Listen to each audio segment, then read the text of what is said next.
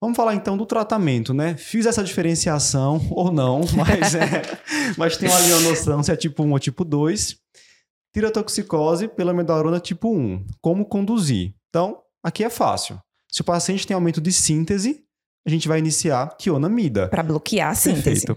E assim como na doença de Graves, que a primeira escolha é metimazol, aqui também. Então, doses altas de metimazol, 30, 40 miligramas dia, né? Para tentar bloquear essa síntese de hormônios tireoidianos. Isso. E vai ser uso prolongado. Como a Patrícia falou, geralmente a amiodarona ela não é suspensa, né? Porque ela está sendo utilizada para alguma doença grave. Então, se houver essa possibilidade de discussão, troca do antiarrítmico, tudo bem.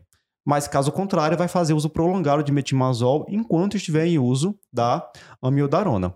É, Alguns pacientes podem ter falha do tratamento com tionamida, com metimazol, e aí vai ser indicado terapia cirúrgica. Sim. E por que é, Patrícia, que radioiodo não é uma boa opção para tratar esses pacientes? Pois é, justamente por aquilo que a gente comentou, né? É, os pacientes vêm usando o amiodarona independente do tempo, e aí aquela tireoide, ela vai ser uma tireoide que já está completamente saturada pelo iodo da própria amiodarona, e aí você vai dar um radiodo que nada mais é do que um iodo com um componente radioativo para queimar a glândula. Como é que a tireoide vai captar aquele iodo externo, sendo que ela já está saturada de iodo?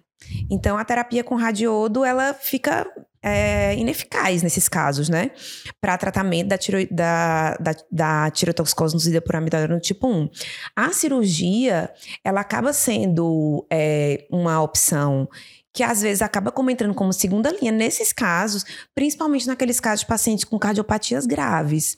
Então, o paciente, lembrando que a gente está falando de pacientes que são cardiopatas com arritmias, às vezes ventriculares. Fazendo hipertireoidismo, né? E aí, é, e aí o paciente está fazendo hipertiroidismo. Aí você, né, poxa, eu vou ter que tratar esse hipertiroidismo para ontem. Às vezes um paciente com cardiopatia congênita complexa, às vezes um paciente que está com uma disfunção ventricular grave. E aí você começa é, a tionamida em dose alta, mas às vezes isso não melhora. O paciente clinicamente continua ruim. E aí, nesses contextos, acabam tendo que fazer uma cirurgia.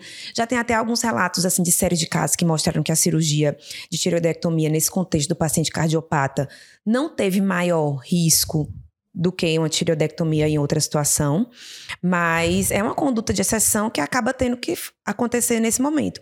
E aí, lembrando coisa, outra coisa que a gente não comentou, que é, muitas vezes a suspeita da tireotoxicose induzida por amiodarona vai se dar justamente naquele paciente que estava relativamente controlado da sua arritmia e volta a ter arritmia, mesmo usando a amiodarona. Então, o paciente não vai chegar para você, né? Olha, estou com tireotoxicose induzida para amiodarona. Ele não vai chegar assim. Então, ele vai chegar dizendo que ele tinha palpitação, estava melhor e agora está com palpitação de novo.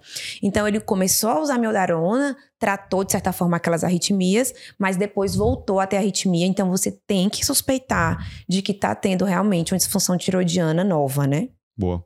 Um ponto importante sobre a questão de suspender ou não a amiodarona é o seguinte a amiodarona acaba também tratando, de certa forma, algumas manifestações de hipertireoidismo, né? Sim. Então é bom ter cuidado, porque se a opção for por retirar, esse paciente pode ter inicialmente até uma piora do hipertireoidismo é, durante a suspensão da droga, né? dos é. sintomas de hipertireoidismo.